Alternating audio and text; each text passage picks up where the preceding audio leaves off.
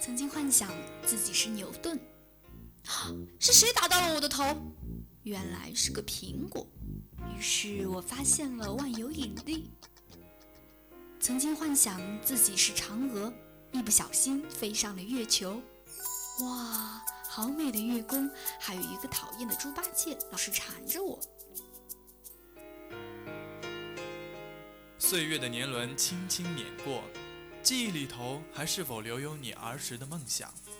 校园里是否有你不得不说的故事？走进江南茶馆，聊一聊你的心情，用心聆听师大人自己的故事。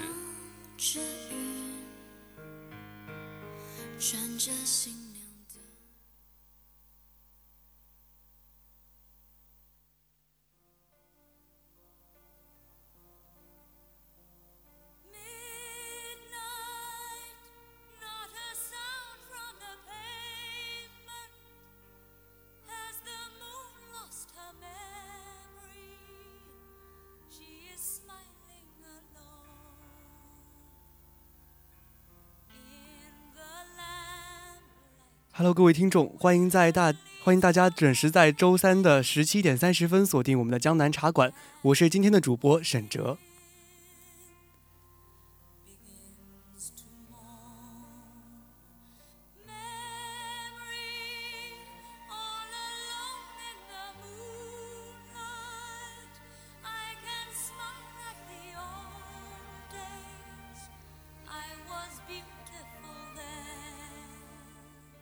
埋藏心底的歌声悠扬，狂风暴雨亦难掩其嘹亮高亢。追逐梦想的步履匆匆，艰难险阻困不住他虔诚的身影。青春稚嫩的面容倔强，万水千山见证了他的翱翔。掠过黑暗的沼泽地，想唱就唱吧，为所有的不公和委屈找一个出口。登临人生大舞台，要歌便歌吧，为自己的坚持与奋斗击节鼓掌。她是刘世林，是同学眼中的高音女王，一个为音乐而生的歌者。今天的江南茶馆，就让我们一起走进她和她的歌声，走进那些清丽音符背后的故事。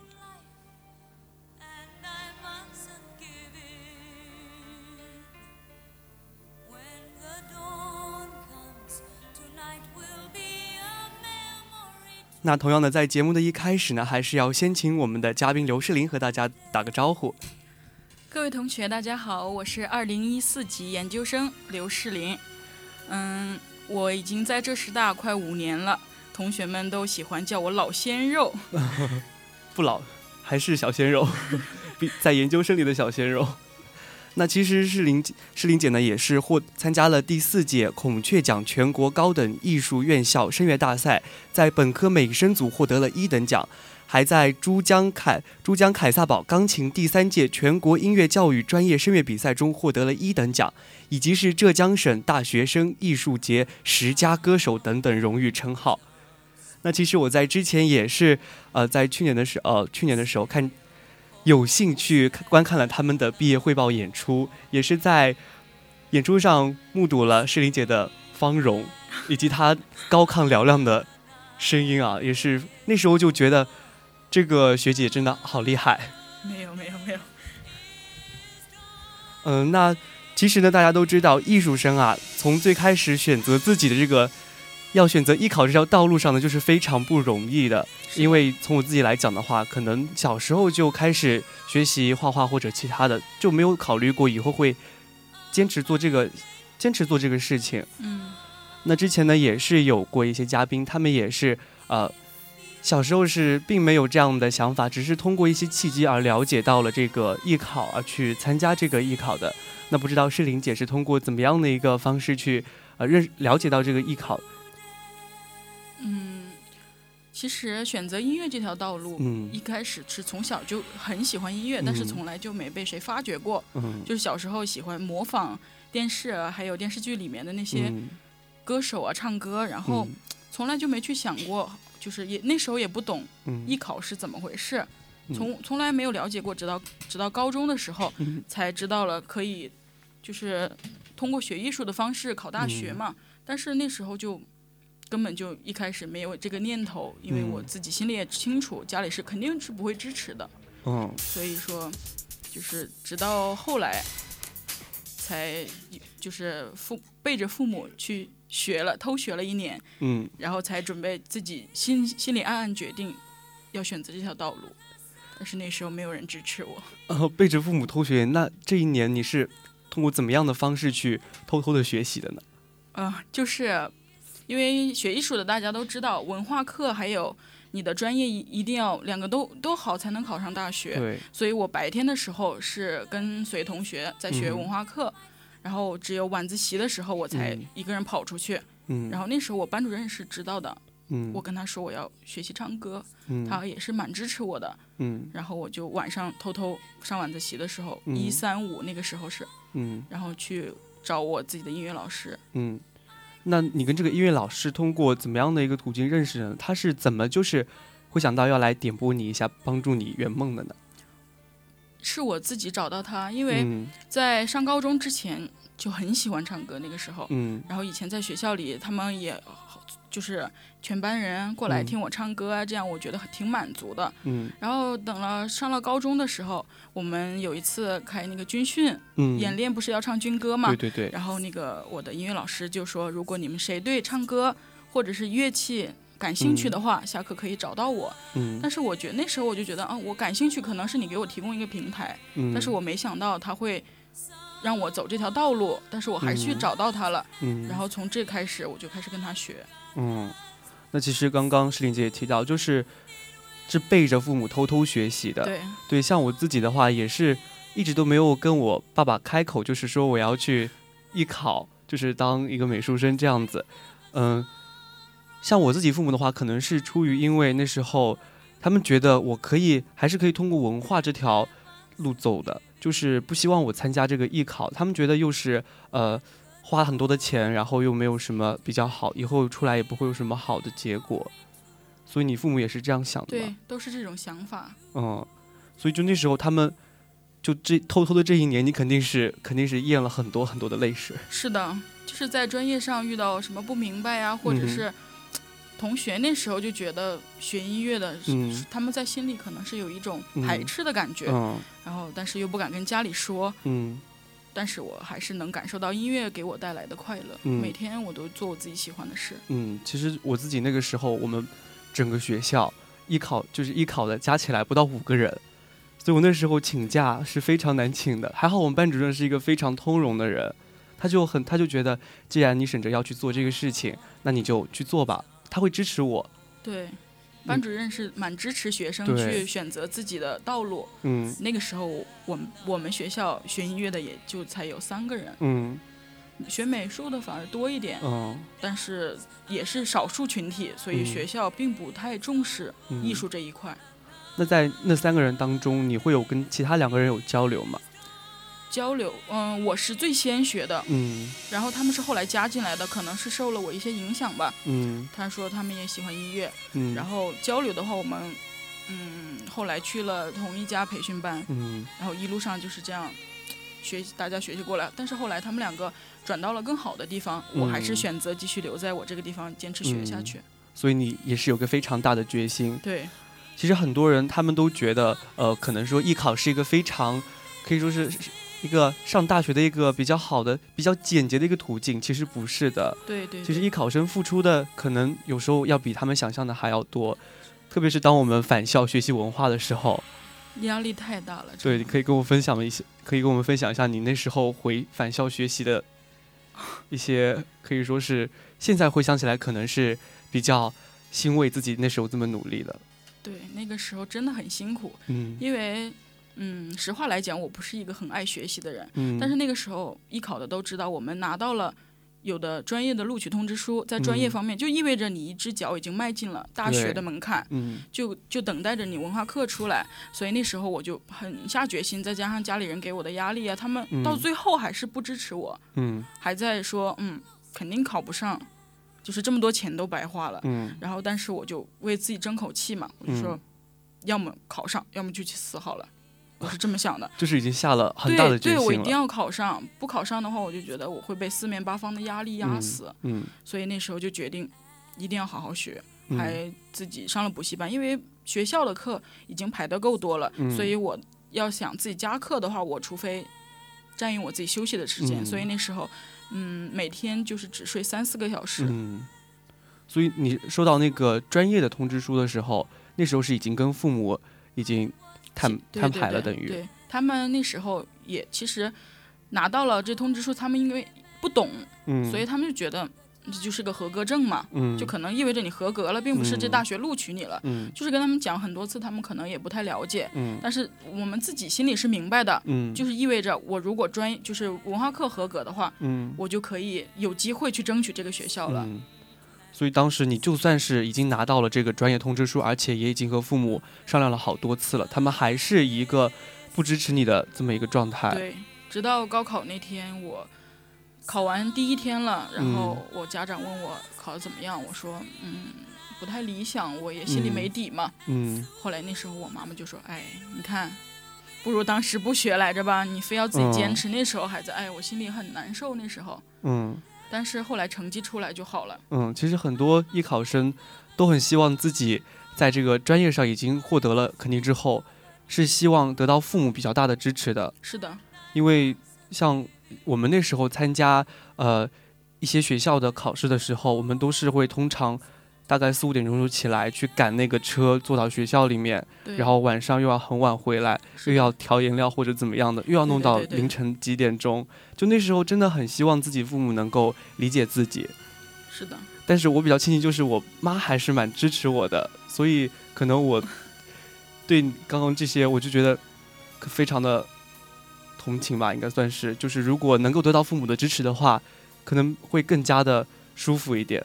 对，其实父母也是哪个父母都希望自己孩子好，可能是他们也不想看你这样受苦，对，就是不想，就是你，因为你是个，他们在他们眼里你是个孩子，嗯，你没有办法自己去选择自己的人生，你不知道什么嗯是好的，什么是不好的，所以说家长也有他们自己的想法。然后，当然嗯我们长这么大了，我们肯定也有自己的想法，所以谁都是好意。对，父母其实比我们更担心。嗯，所以跟尝试着跟父母沟通还是非常重要的。是的，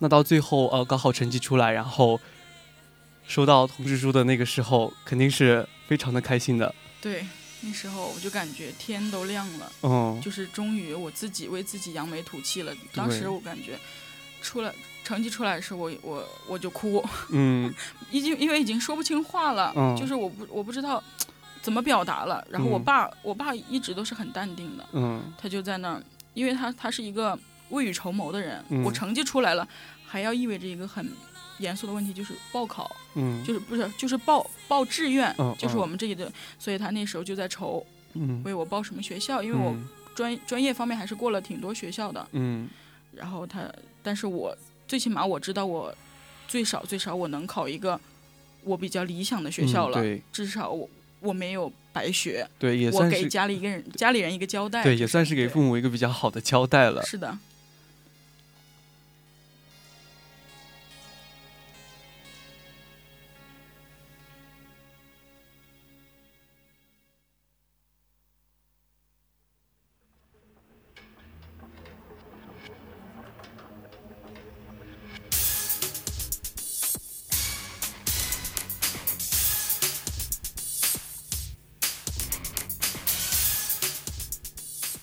那刚刚，哦，我也是和诗玲姐，我们都分享了一些我们自己的一些艺考的比较算是艰难的经历吧。来到大学之后，我其实发现，其实身边有很多高人存在，就是那时候可能也是年少，现在也很年少，但是那时候更年少，年少无知就觉得，嗯，自己还是蛮不错的。但是到大学之后，发现周围有好多好多专业很强的人，是的，你会有这种感觉吗？就是很有这种感觉，因为嗯，我的文化课，我觉得这因为我周围的人肯定是浙江省内的多，对，浙江省内的学生太厉害了，他们的嗯文化课都是考了很高很高的分数，对，尤其是他们的英语，我是个北方人，可能英语不太好，嗯这一点可以理解吧？嗯 然后跟他们一比，哎呀，我就我就一开始就很难开口，我就嗯别人一问到，哎，你高考考了多少分？我就嗯很很难以启齿的感觉。嗯然后周围的人很优秀，嗯他们就是文化课随便拿出来，我就觉得单靠文化课他们都可以考上大学的那种。嗯所以我们当时寝室六个人，嗯然后我觉得我我是最差的那一个，嗯，就就是有压这样的心。对，那你有通过什么方式去，比如说自己偷偷的努力或者怎么样？啊，努力也不用不用说是偷偷的。那当时就是考试的时候，第一年成绩是不不太理想，嗯，就是我，但是我又不想比别人差，我就觉得既然我考上来了，嗯我就有这个义务要把它做好，嗯学习要搞好，嗯，然后专业上还给我就是提高了很多分数。嗯专业其实专业考试我是不太怕的，怕的就是嗯这些术科考试嘛。所以当别人就是看书看了一个小时的时候，我可能嗯就看了三个小时。嗯我们寝室当时四个人，嗯每次我都是最后睡的，嗯，但是我就觉得人家先睡，因为人家任务学习任务完成了呀，对，我还没完成啊，嗯所以我就只能说费更多的时间去把这个大家的差距找回来。哦，也是不断的通过一些摸索或者怎么样的探索一些方式，就是来提高自己。是的，就算是到大学之后，呃，像其实我们每个人也有很多就是外省的，像我也是省内的，我高考英语其实考的分数挺高的，然后就是我们都已经过了四，那时候已经过四级，他们三级还没有过，是的，很痛苦。然后他们就偷偷的，哎呦，他们那是真的偷偷的，也不敢就是当面，比如说问问题怎么样的，就是大早上的起来去图文看书这样子，嗯，所以可能这个方面我还是能够感受到的，很心酸，嗯，尤其是自己口语差到不行，嗯，然后别人能讲出来，就是我们嗯寝室的人、两个人可以用英语对话呀，我很羡慕。嗯然后我一开口，他们说嗯。怎么你的口语这么差？然后我就再也不在他们面前就不敢说英语了。但是现在至少证明你已经是呃研究生了，对，所以现在能证明你当时的付出的努力都是值得的对，。肯定是这样的。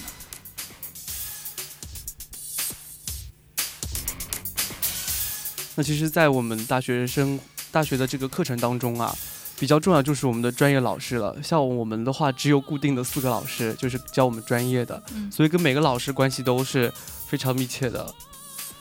呃，我也不知道音乐学院音乐学院的，其实我很想知道，就是你们的声乐老师，就是通过怎么样的一个方式来教导你们的？比如说，因为肯定是人都参，就是每个人的水平都是良莠不齐的。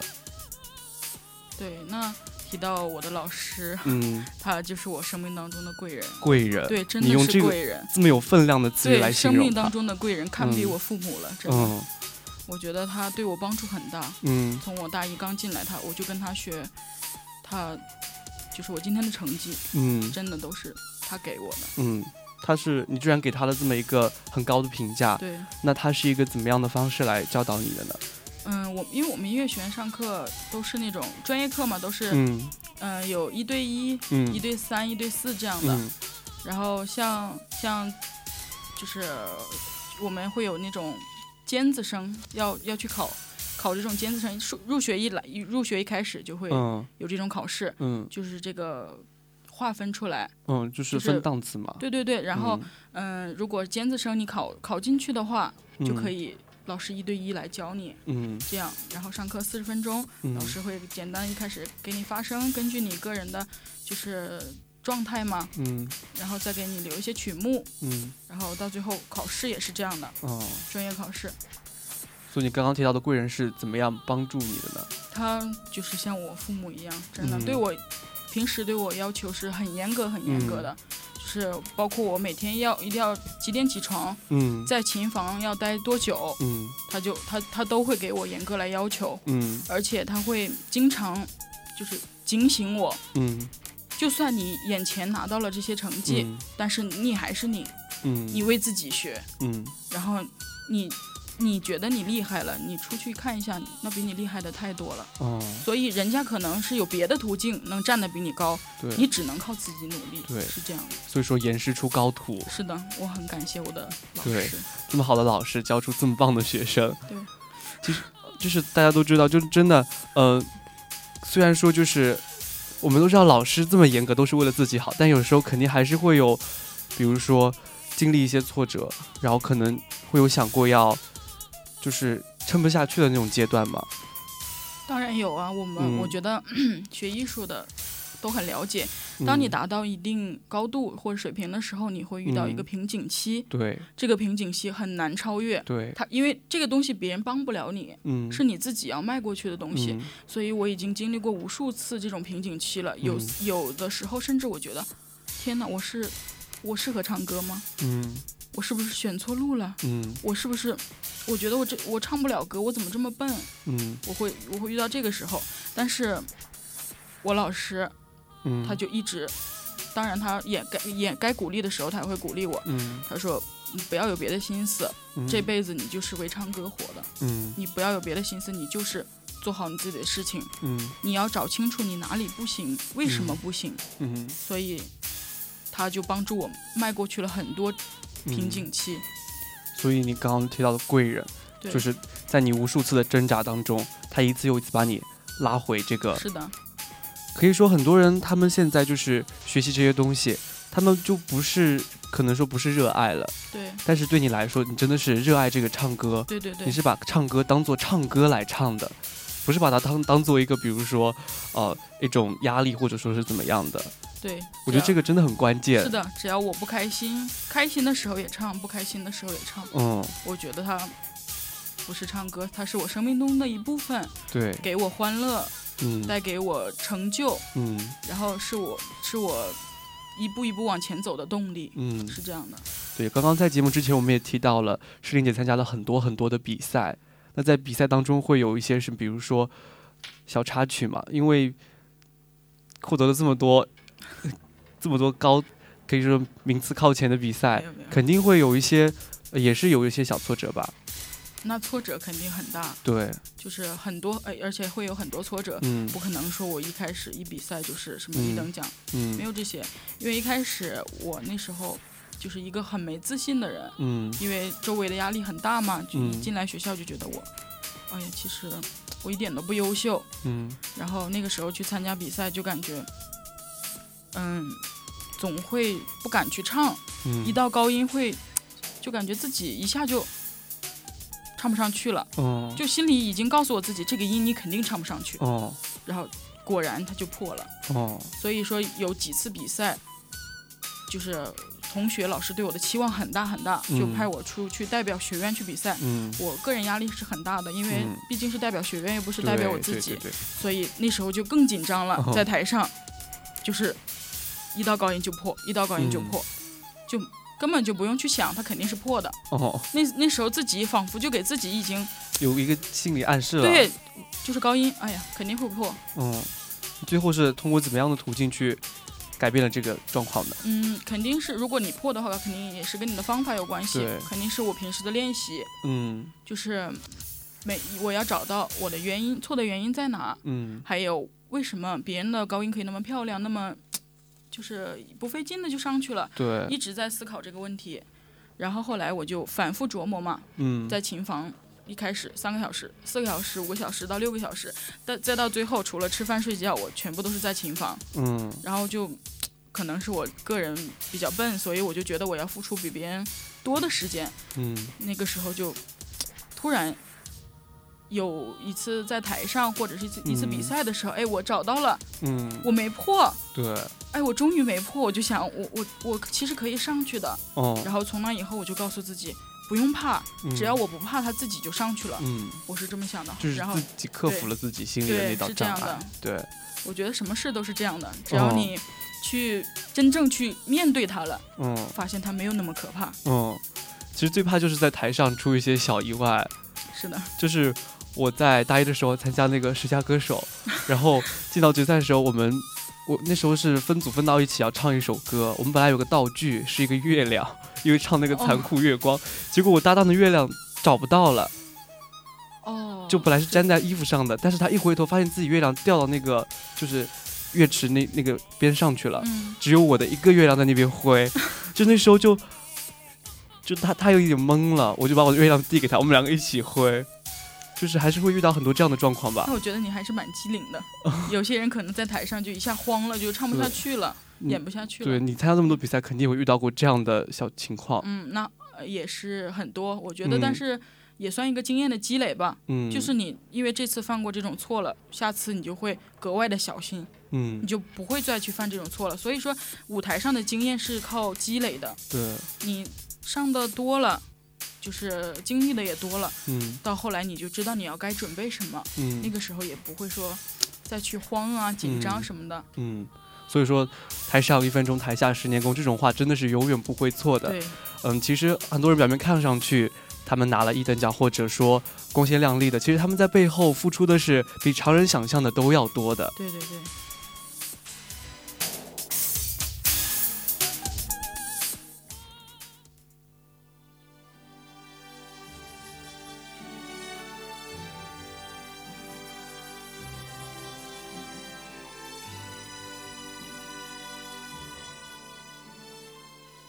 那其实节目也快接近尾声了。那诗玲姐呢，现在也是本硕连读的，现在是研一。对，那这一路走过来，有没有对未来肯定是有个更明确的规划了？嗯，就是我，其实有些人会问我梦想是什么，嗯。我倒觉得，其实梦想是在心底里的那个目标，嗯。但是在我来看，反而它是一个方向，嗯它不一定在哪儿，嗯它在我心里，我朝着这个方向走，每天做我自己喜欢的事儿，嗯，总有一天我会达到。对。就算我不达到，我还是在做我自己喜欢的事儿。其实我梦想已经实现了，嗯就是我选择这条路，我已经很明确，嗯，我就需要它，它也需要我。就是只要坚定了自己的信念，就一直走下去。，对，因为我方向很明确，嗯我就是我就想唱歌，嗯每天让我唱歌我就开心，嗯所以这条路我就一直这样走下去。嗯我的梦想它就就已经实现了。嗯，其实包括像我在内的很多的大一大二的新生，他们都可能说选了这个专业，但是一点都没有很明确的规划，到可能我自己到现在都还是有点迷茫的。就是你一个过来人的身份，有什么想要对这些还在徘徊当中的、迷茫当中的新生，有什么要说的吗？嗯，其实我觉得，可能你现在有好多学艺术的，他是当时是为了考取大学还是怎么样，但是你要知道，这个决定是你自己自己决定的，嗯。路也在那儿了，你何不换一个角度去想想，不要把它看成消极的，其实没有什么不好，这条道路你换一个角度看，它也是光明的，嗯，它也会走到天亮的时候。嗯所以我觉得归根到底，在我一路走过来，是什么克服了困难，还有什么让我继续往前走，嗯或者是在我不想走下去的时候，我要怎么做？嗯归根到底就是两个字：坚持。嗯，坚持肯定是没有错，对，只要你坚持了，你肯定会还是会看到天亮的一天。当你嗯天亮的时候，你就觉得回想起来，哎，我这就是我想要的，嗯。我没有选错路。嗯。对我想要的我都已经得到了，嗯。但是如果你去消极的去想它的话，嗯，它永远都是黑暗的。对，石玲姐真的是非常诚恳的在告诫我们，真的是只要自己坚定自己的道路的话，就不要放弃，就不要有其他的想法。是的，真的，我这听了这番话之后，我我该好好审视一下自己的 对自己专业的理解了。真的，时间也是过得非常的快，觉得和诗玲姐的谈话呢，怎么说，和一个比较成功的学姐聊天，可以是就像读一本好书一样，受益匪浅。没有没有，因为其实真的之前在你们的毕业汇报演出上就已经看到了你很多不灵不灵、光鲜亮丽的地方，然后今天在没想到还能有机会坐下来好好的畅谈一番，真的觉得是有很多很多的收获。我们也是互相勉励嘛。嗯，很庆幸的是学姐还能在学校再继续待下去，还要在学校待两年半，继续做我的老鲜肉。挺好的。那最后也请诗玲姐和大家道个别道个别吧。同学再见，记得要坚持自己的梦想。对，就像诗琳姐说的，坚持自己的梦想，没有什么是做不到的。我是沈哲，我们下期江南茶馆不见不散，拜拜。拜拜。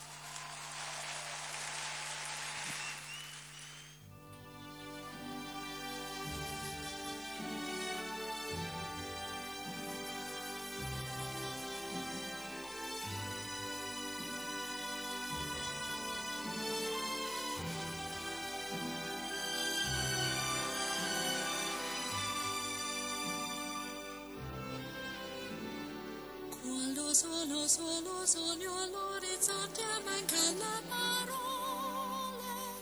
Sì lo so che non c'è luce in una stanza quando manca il sole.